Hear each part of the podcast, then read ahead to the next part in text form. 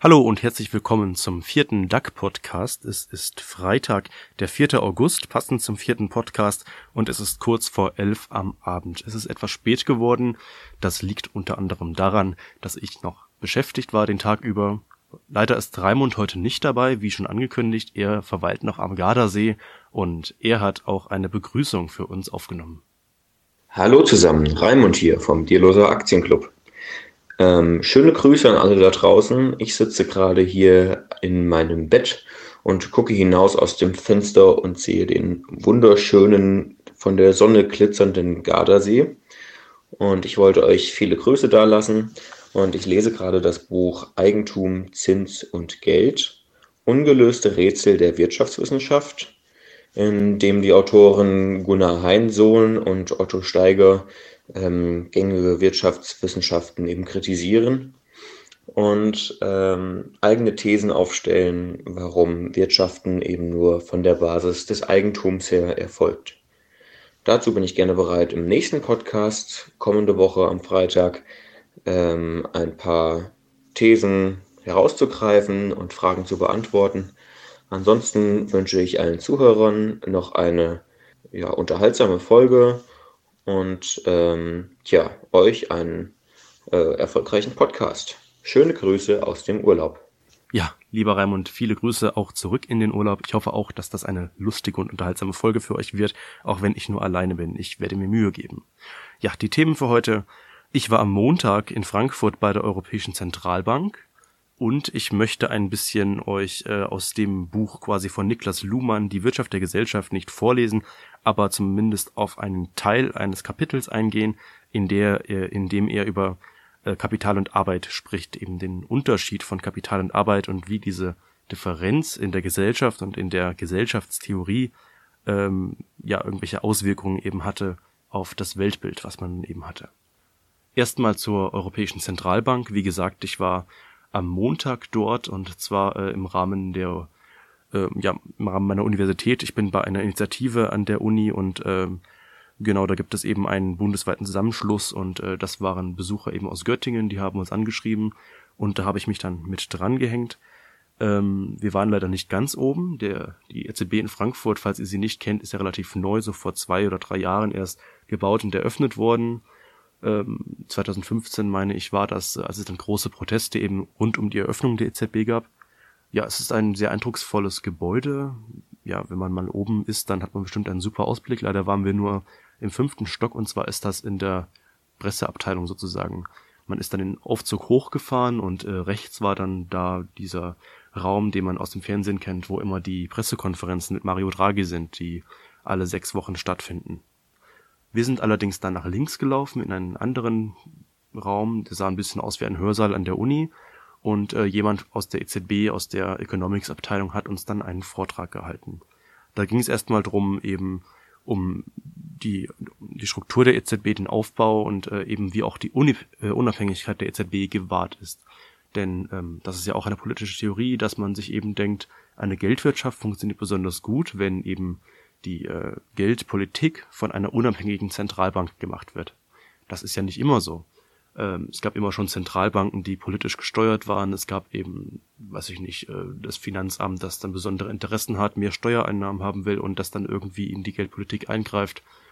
Ähm, und man hat sich eben gedacht bei der Europäischen Union, wie das auch schon früher bei der Bundesbank so war, dass die Zentralbank eben unabhängig ist. Das heißt, sie ist dann zwar irgendwo dem Finanzamt oder irgendwo politisch natürlich ähm, muss sich verantworten und er muss irgendwelche Regeln befolgen, ähm, aber die Entscheidungen äh, werden dann eigenständig getroffen. Bei der EZB, die besteht ähm, eben aus den europäischen äh, nationalen Zentralbanken, also die Bundesbank mit Herrn Weidmann als Präsidenten ist dann im, äh, in der EZB vertreten. Es gibt da regelmäßige Sitzungen eben im, ähm, ja, im Rat der EZB äh, an der dann eben die Präsidenten oder Präsidentinnen der nationalen Zentralbanken teilnehmen und es gibt auch dann eben quasi eine Regierung in der EZB, die eben von Mario Draghi angeführt wird. Ja, das ist zum Beispiel die Unabhängigkeit, dass eben dann die EZB äh, nicht zum Beispiel von Angela Merkel oder Schäuble regiert wird, sondern dass sich eben die Chefs der nationalen Zentralbanken immer treffen und abstimmen, wie denn jetzt ähm, reagiert wird. Ja, wie kann die Zentralbank reagieren? Ähm, das Ziel der Zentralbank ist mehr oder weniger festgeschrieben und zwar ist die Aufgabe der EZB vor allem eben die Stabilität des Geldes. Das heißt, dass es keine Inflation oder keine Deflation gibt. Jetzt ist die Inflation aber nicht bei 0%, sondern bei 2% ist das Inflationsziel, was Mario Draghi immer wieder wiederholt. Also dieses nahe unter, aber nicht 2%. Und die will man eben nachhaltig erreichen. Jetzt gerade sind wir so in der Nähe von 2%, was aber unter, unter anderem da, äh, daran liegt, dass äh, zum Beispiel das Öl sehr äh, wieder teurer geworden ist und so weiter. Aber nachhaltige Inflationsraten von 2% heißt natürlich, dass es jedes Jahr immer Teuerungen um 2% gibt. Wieso dann 2%? Weil man da dann Geld verliert. Also wenn ich jetzt auf dem Bankkonto natürlich nur vielleicht 0,05% Zinsen bekomme und dann habe ich 2% Inflation, dann habe ich ja dann äh, de facto Negativzinsen, weil das Geld ja dann äh, eben trotzdem weniger wert ist nächstes Jahr. Ähm, naja, da hat man schlechte Erfahrungen zum Beispiel in Japan gemacht und zwar mit einer Deflation. Und aus der Deflation kommt man schlecht raus. Das nennt sich Deflationsspirale.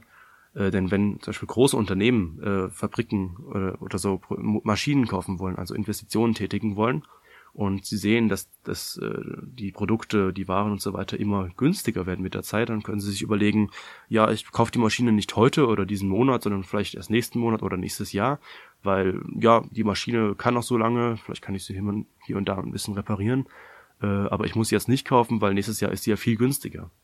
Wenn das aber alle denken, dann wird irgendwann gar nichts mehr gekauft, nichts mehr produziert und die Wirtschaft äh, ist dann in einem Problem. Und eben die Menschen äh, und die Produzenten und so weiter müssen dann miteinander konkurrieren, vielleicht noch billiger werden und so weiter, dass dann vielleicht doch gekauft wird, aber die sagen, ja, in einem Jahr ist der dann noch günstiger und das ist eben diese Deflationsspirale. Anders als bei der Inflation. Äh, Inflation heißt ja, dass dann nächsten Monat oder nächstes Jahr ist ja dann die Maschine dann teurer, deswegen macht es ja dann Sinn, äh, die Maschine eben jetzt schon zu kaufen und nicht später, weil ähm, es ja dann teurer wird. 2% Inflation heißt dann eben, dass ich dann ein bisschen von der Null weg bin, weil bei der Null bin ich dann nah an der Deflation und ähm, da komme ich dann eben durch Geldpolitik ähm, schlecht raus. Wenn ich eine zu hohe Inflation habe, äh, dann kann die Zentralbank eben den Leitzins, das ist der Zins, zu dem sich die Banken das Geld bei der EZB leihen können, äh, dann kann die EZB eben den Leitzins erhöhen und das heißt, dass äh, das Geld dann eben teurer wird. Ähm, in der Inflation ähm, sollte es dann eben also wenn man jetzt eine sehr, sehr hohe Inflation hat, dann heißt das, das Geld wird teurer und die Menschen investieren eben nicht mehr so viel. Und äh, dann versucht man eben diese Inflation ein bisschen abzubremsen. Jetzt zur Zeit haben wir irgendwie eine komische Situation, die es noch nie so richtig gab. Also wir kennen ja in Deutschland eben aus den Geschichtsbüchern zumindest die große Inflation eben aus den 30er Jahren, ähm, wo dann die, EZ, die, die Zentralbank eben versucht hat, naja, es war eigentlich eine Krise und die Zentralbank hat eigentlich versucht, ähm, das Geld ein bisschen bei sich zu behalten und jetzt macht die EZB irgendwie das Gegenteil und zwar ähm, durch eben riesige Staatsanleihenankäufe, mittlerweile auch Unternehmensanleihenankäufe. Die Staatsanleihenkäufe heißen Quantitative Easing in der Fachsprache oder QE abgekürzt und die Unternehmensanleihen, äh, das ist das Asset Purchase Program oder ASP. Und das bedeutet, dass die EZB eben durch selbstgedrucktes Geld äh, unheimlich in den Markt irgendwie eingreift, in den Anleihenmarkt und dann eben Geld in die Staaten und in die Unternehmen pumpt, indem sie eben die, äh, die, die Anleihen unheimlich nachfragen. Ähm, ja, scheinbar scheint es zu funktionieren, denn wir nähern uns irgendwie wieder diesen zwei Prozent. Ähm, ja, aber die Frage ist, ähm, was passiert dann, wenn wir dann irgendwann nachhaltig zwei Prozent Inflation haben? Ähm, denn irgendwann muss die EZB das Gegenteil tun, sie muss die Anleihen wieder abstoßen oder irgendwie auslaufen lassen und äh, wie eine Zentralbank jetzt das Recht hat, ähm, ja, massig eben Staatsanleihen zu kaufen, also Staaten auch zu ähm, finanzieren. Äh, da ist erstens das Problem, was passiert eben, weil das in so riesigem Umfang ist, ähm, eben die Eingriffe eben in den Markt. Äh, was passiert, wenn das alles wieder verkauft wird, dann äh, stürzen vermutlich die Kurse ein, weil eben das Angebot so riesig ist. Und zweitens halt auch die Unabhängigkeit bleibt die gewahrt, wenn ähm, die EZB die Staaten finanziert. Dann natürlich, was die EZB macht, das hängt auch wieder an der, an der Theorie, an der Wirtschaftstheorie. Ähm, denn man kann ja nicht irgendwas machen, man braucht ja eine Vorstellung davon, äh, von dem, was ich tue, welche Auswirkungen das hat. Und ähm, womit die EZB arbeitet, sind eben zum Beispiel Modelle, ähm, dass es irgendwie sowas wie externe Schocks gibt, die die EZB dann quasi erzeugt und äh, die Marktteilnehmer müssen dann auf diese Schocks irgendwie reagieren. Also die EZB sieht sie dann scheinbar irgendwo außerhalb der Wirtschaft und ähm, durch Schocks, die dann eben alle sechs Wochen auf Pressekonferenzen stattfinden, wenn der Leitzins eben nicht geändert wird oder doch geändert wird oder der Einlagenzins wird geändert oder so, da müssen dann die Unternehmen darauf reagieren, ihre Preise anpassen, ihre Verhalten anpassen oder die Banken, dass die Banken eben weniger Geld bei der EZB lagern, sondern es dann in irgendetwas investieren. Aber worin jetzt investiert werden soll, das wurde leider auch nicht gesagt. Ähm, also der Vortragende hat nur sowas gesagt wie, ähm, man kann ja äh, die Kuh nur zur Wasserstelle hinführen, man kann sie aber nicht zwingen, dass sie das Wasser auch trinkt. So ähnlich wäre das mit den Investoren, dass man den Investoren massig Geld geben kann, aber man kann sie nicht zwingen, dann tatsächlich auch in irgendwas zu investieren. Ja, stattdessen sehen wir ja, dass zum Beispiel Immobilienpreise immer weiter ansteigen, dass irgendwo dann spekuliert wird. Ähm, und so weiter. Und äh, mittlerweile gibt es dann riesige Immobilien mit Leerstand äh, und die Wohnung kann sich niemand mehr leisten, weil nur spekuliert wird eben mit dem Preis der Immobilie und nicht damit, dass dann tatsächlich auch mal jemand dann drin wohnt und irgendwie äh, ja eine Rendite tatsächlich schafft. Die Rendite kommt dann irgendwo nur aus der Spekulation, aus der Wertsteigerung, dass irgendjemand das vielleicht in drei Jahren wieder mal kaufen wird. Ja, ähm, ich würde es auf jeden Fall empfehlen, auch mal zur EZB zu gehen und sich sowas anzuhören. Das war kostenlos, die Teilnahme. Es gibt da verschiedene äh, ja, Führungen, Anführungszeichen, oder halt solche Vorträge. Es gibt die für ja, absolute Beginner, die äh, keine Ahnung von Geldpolitik haben und ähm, es gibt sie eben auch für zum Beispiel Vivi-Studenten, mit denen ich da jetzt mehr unterwegs war. Und am Ende war es dann doch sehr anspruchsvoll äh, für mich vor allem, äh, diese Folien dann zu verstehen, weil ähm, ja eben über die über diese Modelle ähm, gesprochen wurde. Ähm, der Vortrag war auch auf Englisch und ging dann doch relativ schnell am Ende, wenn man da ein bisschen mehr Zeit hätte, äh, sich das nochmal vor Augen zu führen, was jetzt welche Abkürzung bedeutet, dann hätte man das vielleicht auch besser verstanden.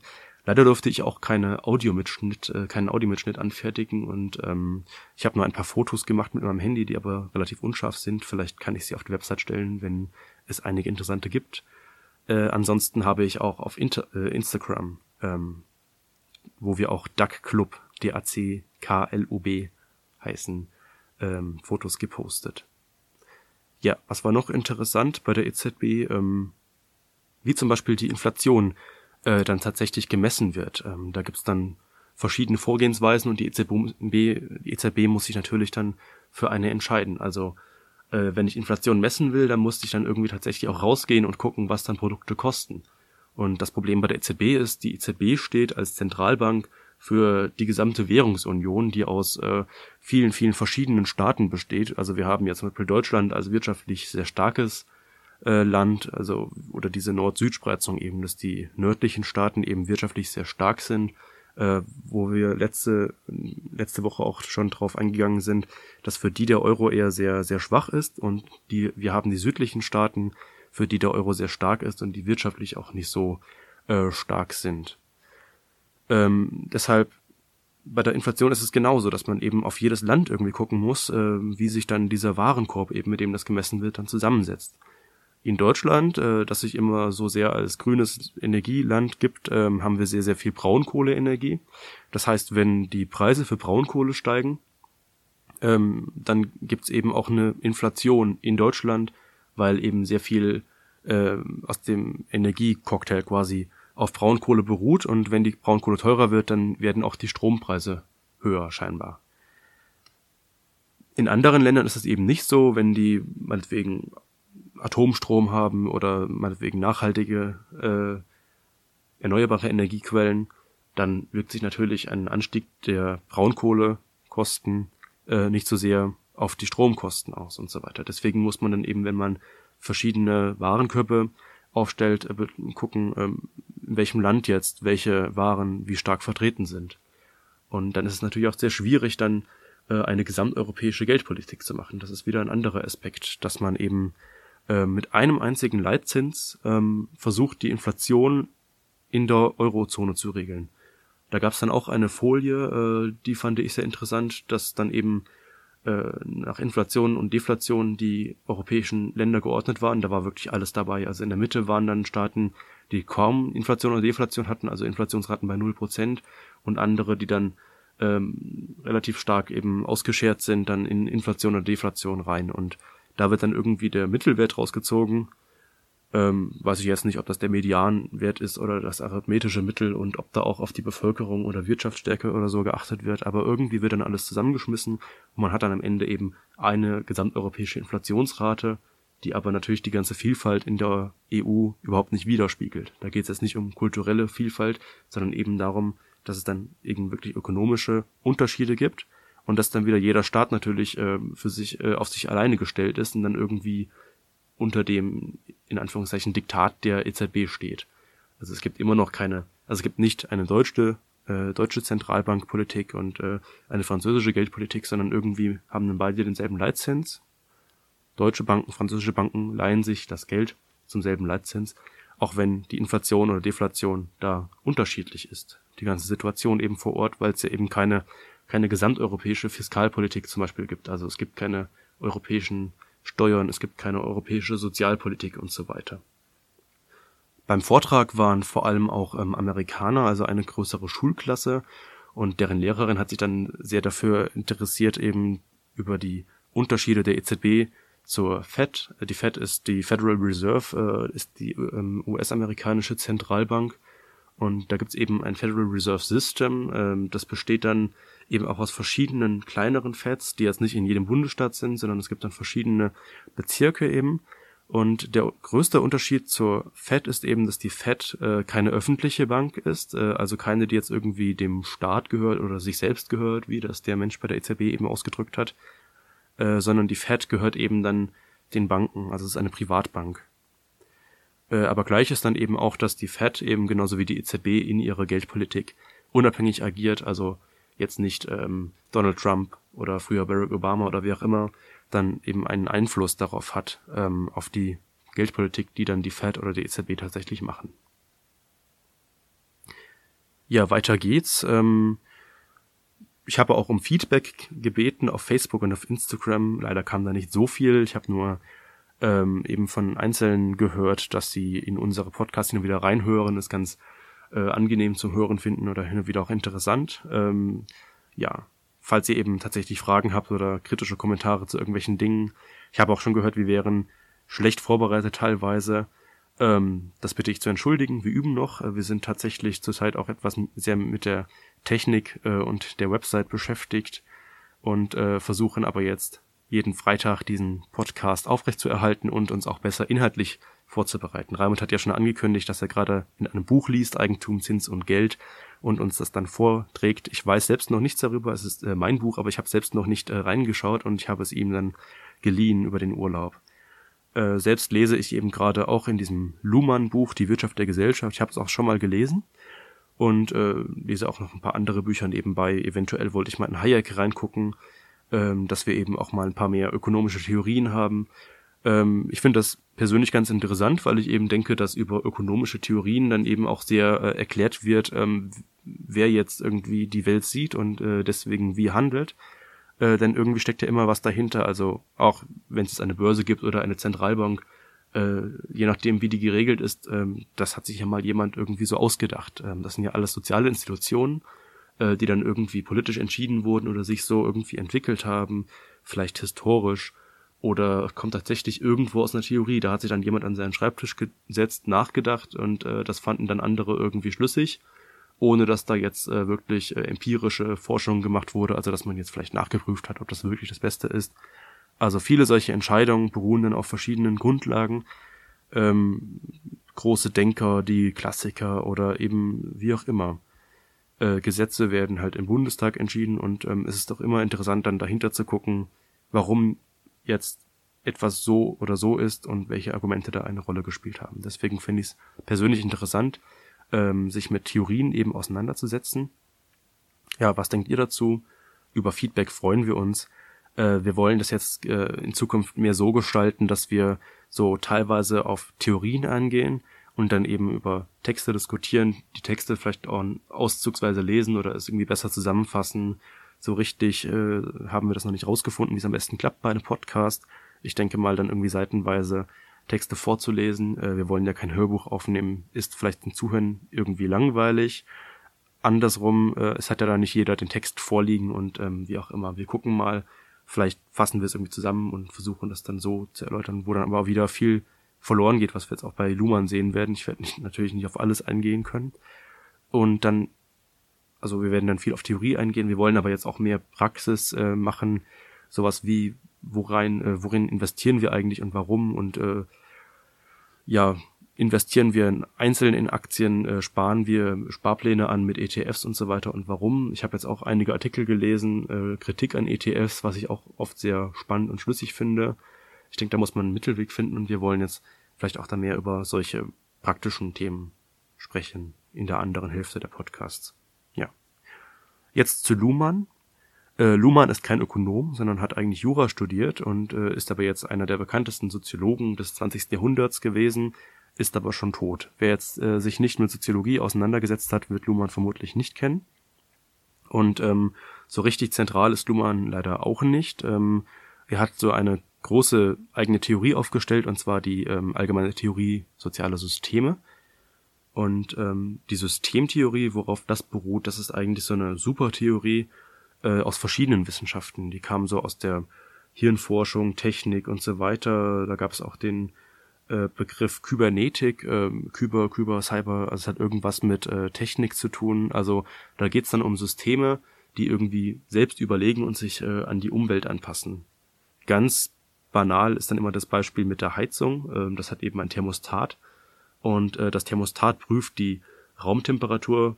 Wenn die meinetwegen bei 22 Grad ist und das Thermostat ist auf 18 eingestellt, dann wird nicht geheizt. Aber wenn dann die Raumtemperatur eben auf vielleicht 16 fällt, äh, dann ist dann die Toleranzgrenze überschritten und die Heizung fängt dann an, eben warm zu werden und den Raum zu heizen, bis dann eben die Umwelt ähm, wieder auf einem Level ist, wo die Heizung quasi sich wieder ausschaltet, meinetwegen bei ähm, worauf war sie geschaltet, auf 20 oder wie auch immer, ähm, dass dann eben das Thermostat merkt, ja, die Umweltdifferenz ist jetzt wieder ausgeglichen und ich kann jetzt aufhören zu heizen und so weiter. Und so kann man das dann auf soziale Systeme übertragen, dass dann die Gesellschaft quasi als Gesamtsystem ähm, mit irgendwie ihrer Umwelt agiert und äh, auch die Gesellschaft besteht dann wieder aus unteren äh, Systemen. Zum Beispiel Recht, Wirtschaft, Religion, Liebe, Politik, Wissenschaft und so weiter was heißt Umwelt und äh, was ist eigentlich die Gesellschaft? Ähm, in der Systemtheorie besteht die Gesellschaft eben nicht aus Menschen, sondern nur aus Kommunikation. Das bedeutet, äh, dass eben nur dann die Dinge, die man jetzt kommuniziert, zum Beispiel sprachlich oder die Wirtschaft kommuniziert eben über Zahlungen, also mit dem Medium Geld. Also die Wirtschaft besteht dann nicht aus Unternehmen oder Kapitalisten, sondern eben nur aus reinen Zahlungen und zur Umwelt der Gesellschaft gehört eben alles andere. Zum Beispiel Menschen aus Fleisch und Blut oder auch Steine, Reptilien, wie auch immer, ähm, Temperatur und was auch immer. Aber alles, was Kommunikation ist, gehört zur Gesellschaft und was nicht Kommunikation ist, gehört zur Umwelt der Gesellschaft und die Gesellschaft kann das dann mehr oder weniger wichtig finden. Wenn wir jetzt hier einen Podcast haben oder wenn man sich an einen Tisch setzt, dann heißt das, dass dann auch in diesem kleinen sozialen System, das vielleicht dann nur aus zwei Personen besteht oder aus der Kommunikation zwischen diesen zwei Personen, dass dann eben die Personen zur Umwelt gehören, denn äh, die spielen nicht unbedingt eine Rolle im Gespräch und ähm, es ist dann eher eine Schwierigkeit, ja, eine, eine Person erstmal komplett zu verstehen in einem Gespräch. Also die Person ist dann nicht in diesem sozialen System. Und das soziale System ist ja auch kein psychisches System. Also das, was ich denke, mein Gehirn und so weiter, das ist ein psychisches System, das gehört auch zur Umwelt äh, des sozialen Systems. Jetzt ist die Wirtschaft ein Untersystem der Gesellschaft, habe ich gesagt, und zwar ist es auch ein großer Grundbegriff in der Systemtheorie, eben diese funktionale Differenzierung, dass sich eben, also Differenzierung, dass sich äh, die Dinge eben so ein bisschen auseinanderspalten und eben über ihre Unterschiede zueinander identifizieren. Ähm, und die Wirtschaft ist dann eben ein System, das sich eben über den Unterschied zu anderen Systemen äh, identifiziert, also Wirtschaft und Rechtssystem. Bei der Wirtschaft geht es eben darum, wer hat das meiste Geld, was wird nachgefragt und so weiter. Und im Rechtssystem geht es eben darum, wer hat Recht.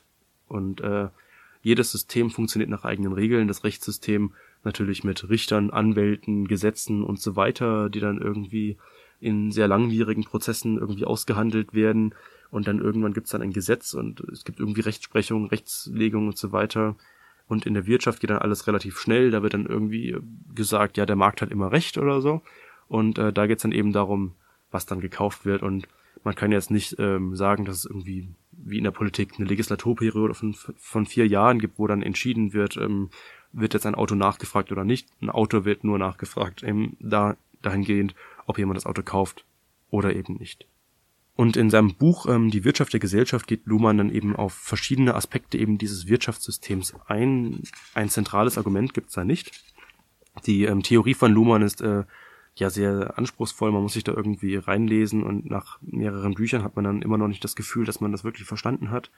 Ähm, aber ich denke, mir geht's jetzt heute nicht darum, oder uns sollte es nicht darum gehen, jetzt die komplette Theorie nachzuvollziehen und zu verstehen, was ich auch nicht unbedingt tue, sondern ähm, ich finde, Luhmanns Texte sind immer sehr aufschlussreich, weil er eben auf sehr viele historische ähm, Personen, Theorien und so weiter eingeht und dann irgendwie auch den Strang eben nachzieht, wie verschiedene Diskurse eben theoretisch abgelaufen sind.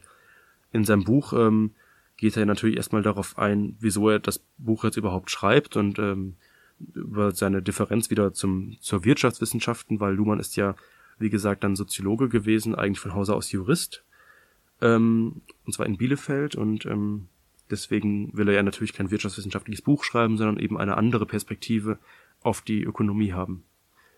Dann geht es auch um Preise, wie entwickeln sich Preise, ähm, dann eben auch, dass er die Wirtschaft eben als ein solches ähm, selbstständiges System ähm, beschreibt, das sich eben auf sich selbst bezieht und sich selbst eben äh, entwickelt. Dann beschreibt er auch den Markt, ähm, und äh, Knappheit, Geld als Medium, was ich schon gesagt habe, also dass alles aus Zahlungen besteht und so weiter. Und wir gehen heute darauf ein auf äh, Kapitel 5, und zwar Kapital und Arbeit, Probleme einer Unterscheidung.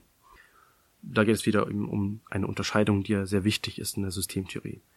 Wir haben ja in den letzten beiden Folgen von äh, Marx gelesen, das Kommunistische Manifest, und da sehen wir eben, dass Marx von zwei Klassen spricht, also die Bourgeoisie und äh, das Proletariat. Und da finden wir dann Kapital und Arbeit wieder. Also das Kapital steckt natürlich in der Bourgeoisie und das Proletariat äh, repräsentiert dann die Arbeit. Aber wir fangen erstmal vorne an. Und zwar hatte man früher, als man eben noch nicht diese Idee von Kapital und Arbeit hatte, eher arm und reich unterschieden. Also man hat irgendwie gesehen, ja, da sind irgendwie Könige, die leben im Überfluss und äh, irgendwo ist dann ein armes Volk, das lebt vielleicht als äh, auf Bauernhöfen und so weiter oder denen gehören nicht mal die Höfe, die leben irgendwo äh, im Dreck, äh, können sich kaum ernähren und so weiter. Man konnte aber nicht so richtig erklären ähm, oder wollte es nicht erklären, ähm, wieso das eigentlich so ist. Und ähm, arm und reich ähm, hat man dann eben natürlich ähm, geschaut, wie besteht dann das System und wie kann da äh, ausgeglichen werden. Und ähm, ja, dann hat man eben gesagt, wenn die Reichen eben in Überfluss leben, dann müssen sie ja irgendwas von ihrem Überfluss auch abgeben denn sie kommen ja in ihrem ganzen Leben niemals dazu, das überhaupt alles äh, zu konsumieren. Und ähm, ja, wie kann das dann verteilt werden? Hat man eben gesagt, dass dann eben Arbeit oder äh, der Lohn eben ein, ein Mittel ist, wie dann eben das Geld von oben äh, nach unten fließt. Also irgendwie hat man dann gesehen, dass wenn die Armen für die Reichen arbeiten, dann ist das irgendwie ein Mechanismus, äh, durch den dann irgendwie die beiden Schichten sich dann aneinander angleichen sollen. Und man hat eben noch nicht äh, verstanden, dass dann eben die Reicheren natürlich irgendwie durch die Ausbeutung äh, der Armen auch irgendwie reicher werden. Also durch Investitionen und so weiter. Dass im Endeffekt mehr eben nach oben zurückfließt, als dann tatsächlich nach unten durchfließt. Dann irgendwann hat man dann angefangen, äh, dieses eben arm und reich auf Kapital und Arbeit ähm, umzustellen, ähm, aber noch nicht so richtig. Äh, wir waren noch nicht äh, bei Marx zum Beispiel, der das dann ähm, natürlich ähm, sehr ausführlich dann beschrieben hat. Aber vorher, als man dann eben diese Differenz Kapital und Arbeit dann erstmals dann irgendwo gesetzt hatte in der gesellschaftlichen oder ökonomischen Debatte, äh, da war das eben dann nicht mehr diese Idee von einem Ausgleichsmechanismus eben durch Zahlungen von oben nach unten, sondern man hat dann eben zwei Klassen als Gegensatz gesehen und ähm, Arbeit war dann eben nicht mehr nicht mehr die Möglichkeit irgendwie aufzusteigen oder eben die Ungleichheit zu minimieren, sondern äh, Arbeit war dann eben dieser Gegensatz, der eigentlich aufgehoben werden sollte. Und ähm, jetzt hier diese große Frage, wer beschafft jetzt eigentlich die Arbeit? Der Gegner, der Kapitalist? Und dann kann man auch auf diese Idee dieser Werttheorie dass eben der Wert der Arbeit eben darauf zurückzuführen ist, dass ähm, es eben um die Reproduktionskosten geht. Also ich bezahle eben den Arbeitern eben genauso viel, wie sie gerade fürs Leben brauchen, womit sie dann äh, eben essen können oder irgendwie unter einem Dach wohnen und so ihre Kinder ernähren können und eben jeden Morgen dann kräftig wieder zur Arbeit gehen können, aber mehr nicht, ähm, weil der Kapitalist irgendwie nicht das Interesse natürlich an einem Auf Aufstieg hat eben. Also man sieht nicht mehr diesen Ausgleich, äh, dass irgendwie der oben äh, Geld an unten abgibt, sondern den Kapitalisten, der eben nur den Subsistenzlohn zahlt, damit eben die Arbeit sich selbst reproduzieren kann und eigentlich überhaupt kein Interesse hat, ähm, dass irgendwie sich da etwas ändert. Dann sehen wir halt auch, dass es eben so ein Gegensatzpaar ist ähm, mit zwei verfeindeten Lagern. Und das ist natürlich irgendwie eine Hierarchie äh, oder nicht mal eine Hierarchie, ähm, die dann eben sehr, sehr instabil ist. Und letztendlich muss das dann irgendwie zusammenstürzen in dieser Denkweise. Ähm, und dann sieht man eben, dass die Kapitalisten quasi sich selbst ein bisschen äh, unter, untergraben und ähm, dann irgendwie einstürzen müssen. Und ähm, das Proletariat ähm, muss dann irgendwie nur abwarten, bis das Ganze dann einstürzt, wie das eben schon bei Marx so gesagt wurde, dass es irgendwie so ein, eine Endzeitvorstellung gibt, ähm, wenn es dann eben nur noch eine einzige Klasse gibt. Ja, und weiter kritisiert Luhmann eben diese Semantik, also diesen Gegensatz von Kapital und Arbeit, als eigentlich zeitlich überholt heutzutage. Denn ähm, ja, wir sehen ja in der Gesellschaft, es gibt eben nicht nur diese krasse Unterscheidung von Arm und Reich. Also wir haben natürlich äh, sehr große Ungleichheiten. Also man kann sich da jetzt Europa und Afrika angucken oder eben den reichsten Menschen und äh, eben diese große Anzahl der bitter, bitter armen Menschen. Ähm, da gibt's ja immer wieder Studien, die dann sehr umstritten sind mit diesen äh, sechs war das jetzt, glaube ich, kurz, kürzlich, äh, dass irgendwie sechs Personen so viel besitzen wie die untere Hälfte der Menschheit oder so. Ähm, aber trotzdem gibt's ja hier bei uns zumindest große breite Mittelschichten, die dann eben beides haben, die eben zum Beispiel durch Renten, durch Fonds, ähm, Versicherungen oder Aktien und so weiter irgendwo Kapitalisten sind, die eben davon profitieren, dass irgendwie andere dafür arbeiten, aber auch ähm, gleichzeitig ähm, jeden Tag aufstehen müssen und zur Arbeit gehen und äh, selbst arbeiten müssen und irgendwie äh, löst sich dann, denke ich, dieses Paradox irgendwo darin auf, dass man eben beides haben kann. Und Luhmann sagt eben auch, dass eben ja durch die Fixierung auf diese große Leitdifferenz, äh, wo da dann irgendwie große politische Ideologien auch äh, darauf, daraus gesponnen wurden. Also man kann jetzt an die Sowjetunion denken, im Gegensatz zum Kapitalismus eben, dass man sich dann damit identifiziert und das eine oder das andere toll findet und das andere dann eben verteufelt, äh, dass man dann eben nicht viel weiter, nicht wirklich weit kommt als Gesellschaft. Und er sagt eben, dass man jetzt ähm, das erstmal nicht so sehr ähm, ins Zentrum der Kommunikation rücken sollte, sondern halt irgendwie mal drüber gucken kann, äh, welche Investitionen jetzt sinnvoll sind und welche nicht und so weiter. Aber jetzt grundsätzlich eben zu sagen, Kapital ist böse, das führt eben zu nichts. Im Gegenteil, er sagt eben, dass dann große gesellschaftliche Probleme erst gar nicht erkannt werden, wenn man sich eben auf diese irgendwie theoretisch entstandene Differenz eben äh, konzentriert. Ich lese nochmal einen Teil vor. In diesem Kontext führt die Fehlsteuerung der gesellschaftlichen Kommunikation durch die Unterscheidung von Kapital und Arbeit dazu, dass irrelevante oder irreführende Folgerungen gezogen und dass Konflikte angereizt und betrieben werden, die keine Beziehung zu den Großproblemen unserer Gesellschaft haben Niemand wird bestreiten, dass es Kapital und Arbeit gibt. Niemand wird bestreiten, dass die Haupterrungenschaft des Kapitalismus, dass auch Kapitalinvestitionen und nicht nur Produktion, Tausch und Konsum wirtschaftlich kalkuliert werden können, ebenso erfolgreich, wie sie in ihren Auswirkungen problematisch ist. Niemand wird fortbestehende Verteilungsprobleme bestreiten. Niemand wird bestreiten, dass Arbeiter eine organisierte Vertretung ihrer Interessen benötigen nur die relative Prominenz dieses Problembereichs in der, Beschreibung unseres Gesellschaftssystems steht zur Diskussion. Diese Leitsemantik führt heute zu einer nicht mehr vertretbaren Engführung der Aufmerksamkeit. Die Unzufriedenheit mit den Bedingungen des Lebens in der modernen Gesellschaft wird auf einen Konfliktpunkt gelenkt, und dieser wird, wenn man so sagen darf, bevorzugt mit Energie beliefert. Schon die Probleme der modernen geldorientierten Wirtschaft werden so nicht adäquat erfasst. Schon die wichtige Frage ob Preise und preisbezogene Daten uns überhaupt zutreffen, äh, uns überhaupt zutreffende oder mit welchen Ein ähm, Einschränkungen zutreffende Informationen über Wirtschaft und Gesellschaft liefern, wird verdrängt, wenn es nicht nur um die Verteilung des Geldes geht. Erst recht ist es illusorisch anzunehmen, dass die moderne Gesellschaft bei Wegfall der Differenz von Kapital und Arbeit also bei Verzicht auf eine rein wirtschaftliche Kapit äh, Kalkulation des Kapitaleinsatzes, ein glücklicheres Leben ermögliche.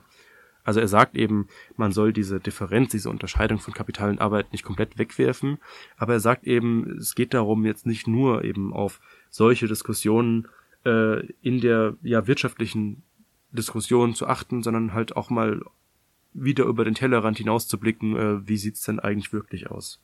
Ja, und wenn man sich eben dann im Marxismus meinetwegen vertieft und dann irgendwie sagt, äh, ja, wir laufen irgendwann auf die große Revolution zu, die dann irgendwann kommt und ähm, man muss sich vielleicht noch genug äh, Konservendosen in den Keller packen oder so oder irgendwie dann beschleunigen, dass äh, dann vielleicht morgen schon die kommunistische Weltrevolution ausgebrochen ist, dann ist man vielleicht irgendwo in so einer theoretischen äh, Parallelwelt, aber so richtig ähm, guckt man eben nicht da raus aus dem Fenster, wie es wirklich draußen eigentlich ist.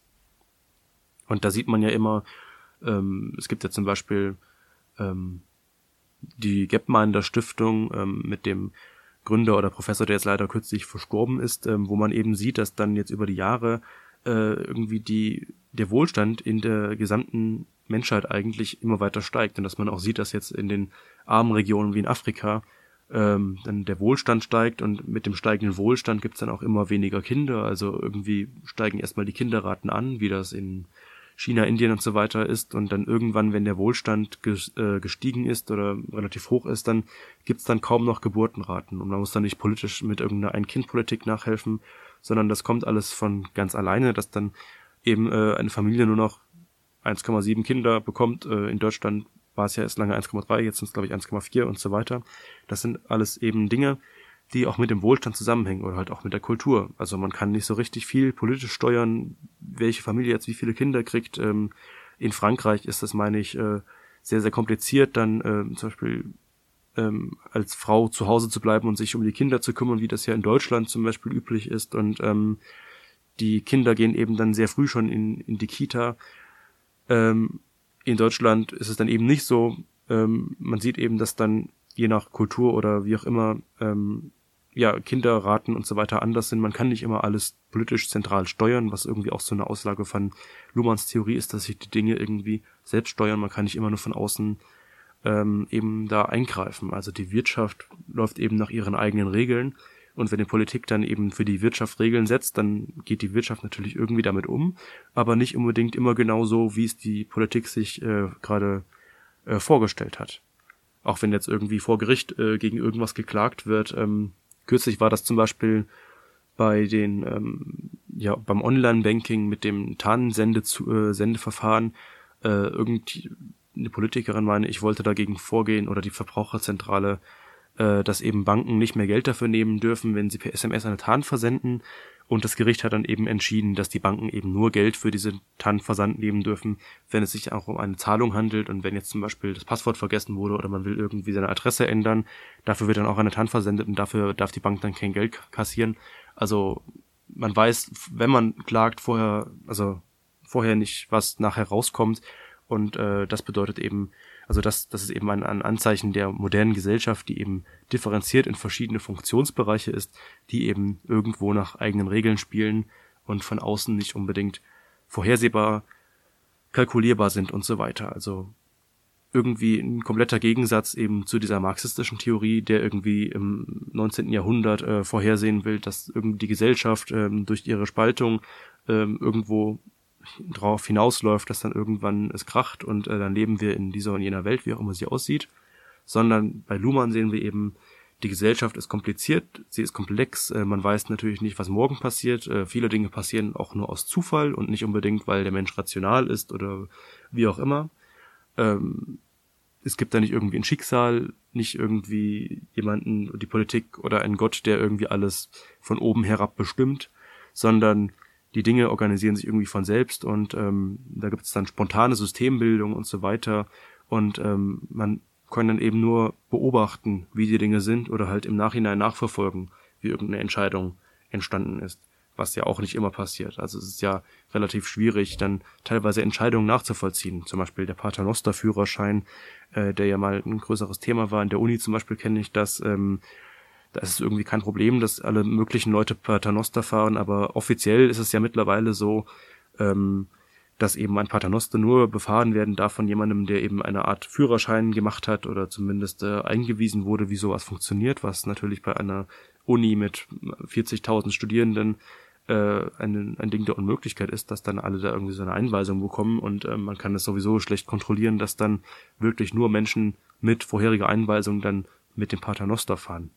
Und äh, das Ganze ist dann irgendwie bei einer Arbeitsschutzverordnung ähm, durchgekommen und man wusste irgendwie nachher nicht mehr so richtig, wie es da eigentlich reinkam, weil auch kein Politiker sich dafür verantwortlich erklärt hat. Und ich meine, nachher ist dann rausgekommen, dass es dann irgendwann zwischen dem fünften und zehnten äh, äh, Neuauflage des Gesetzes irgendwie die Fahrstuhllobby oder so das dann scheinbar da reingeschrieben hat. Also die Gesetze werden ständig redigiert, ständig neu bearbeitet und so weiter und äh, irgendjemand schreibt dann was rein und den anderen fällt es kaum noch auf und dann sieht man dann doch, dass Gesetze nicht unbedingt Normen sind, die groß gesellschaftlich ähm, ausgehandelt werden, sondern dass irgendwie dann das gilt, was im Gesetz steht, wie auch immer das reingekommen ist. Also natürlich gibt's große Debatten, es gibt Debatten im Parlament, in Ausschüssen und so weiter, große gesellschaftliche Debatten, ähm, Petitionen, aber diese gesamten Feinheiten und so weiter, wer hätte denn daran gedacht, äh, dass es dann irgendwann einen Paternoster-Führerschein gibt, äh, weil es die Fahrstuhllobby als äh, gefährlich ansieht, ähm, dass das dann plötzlich wirklich in so einem Gesetz oder in so einer Vorschrift steht. Also das Ganze ist ja nicht aus einer gesellschaftlichen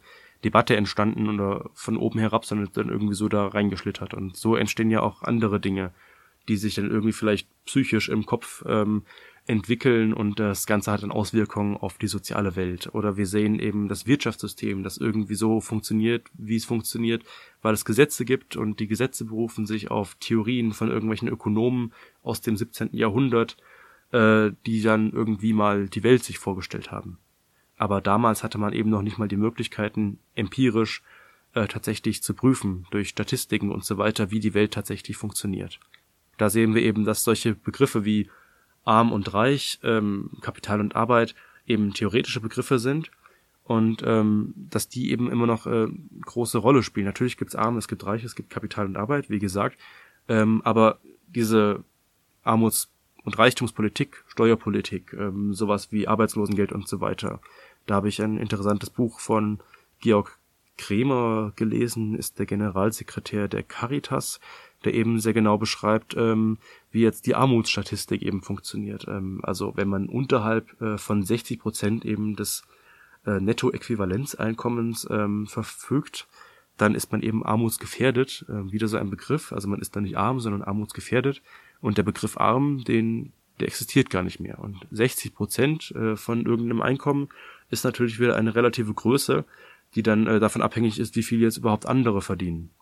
Und dann ähm, geht es ja dann um das Haushaltseinkommen. Da wird dann auch wieder gesagt, die erste Person ist dann 1, die zweite Person ist 0,5 und äh, ein Kind unter 14 ist 0,3 und dann wird das dann irgendwie zusammengerechnet. Und wenn ich eben mit mehreren Personen und möglichst vielen Kindern zusammenlebe, dann brauche ich dann plötzlich nicht mehr so viel Geld und stehe dann in der Statistik besser da. Dann zum Beispiel auch, wenn man Student ist und ähm, nicht so viel Geld hat, ähm, dann lebt man vielleicht unter der Woche in einem Singlehaushalt oder in einer WG und äh, viele wohnen dann am Wochenende bei den Eltern und je nachdem, wie dann eben bei Umfragen geantwortet wird, wo leben sie, in wie vielen Personenhaushalten, was ist das Haushaltsankommen, das ist ein großer Unterschied. Und äh, wenn man dann eben am Wochenende bei den Eltern lebt, dann lebt man irgendwo vielleicht in der mittleren, oberen Mittelschicht oder so.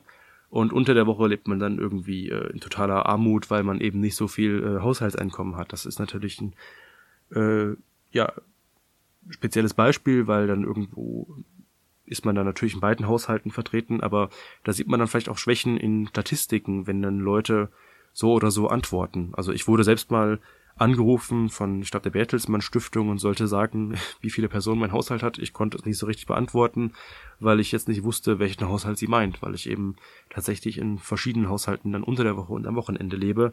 Und ähm, ja, die Menschen sagen dann eben, ja, dann antworten sie doch äh, mit dem Haushalt, wo sie die meiste Zeit verbringen. Dann gibt es dann plötzlich ganz, ganz viele Single-Haushalte ähm, und man sagt dann irgendwie, die Menschen verarmen sozial oder so. Also Statistiken werden ja dann wieder aus, ähm, ausgeschlachten in, in den Debatten, in den Talkshows und so weiter. Und die Dinge werden dann irgendwo hier und da interpretiert, was vielleicht so statistisch gar nicht mal so richtig ist, weil die Leute sich natürlich in irgendwie eine Kategorie zwängen müssen, die halt irgendwie so gerade am besten passt, aber auch nicht so richtig, ne? Ja.